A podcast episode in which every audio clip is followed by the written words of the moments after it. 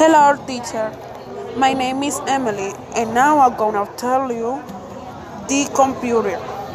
The computer is one of the most important thing the in the world because it's really good for the help us calculate and the search information.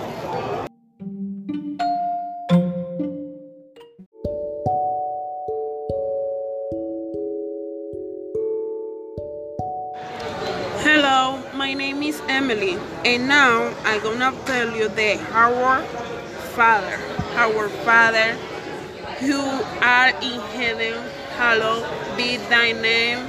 Thy kingdom come, thy will be done on earth as it is in heaven.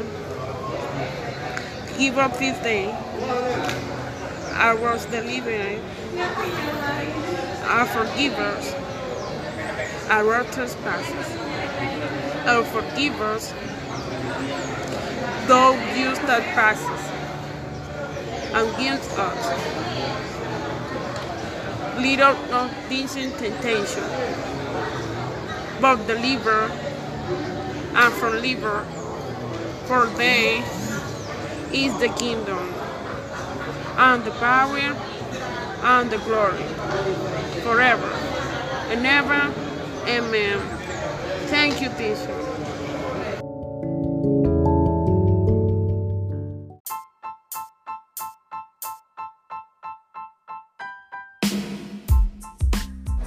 Hello, my name is Emily, and now I'm gonna tell you the vocabulary.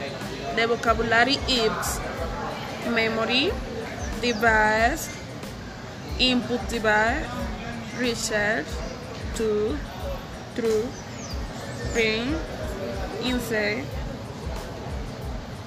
input output unit, commands, complex, output device, motherboard, input, my name tape, according to SP, control unit, integrated circuit, cable, CPU, primary simple side, output, logic, network, car, data, type, container box, peripheral, amount.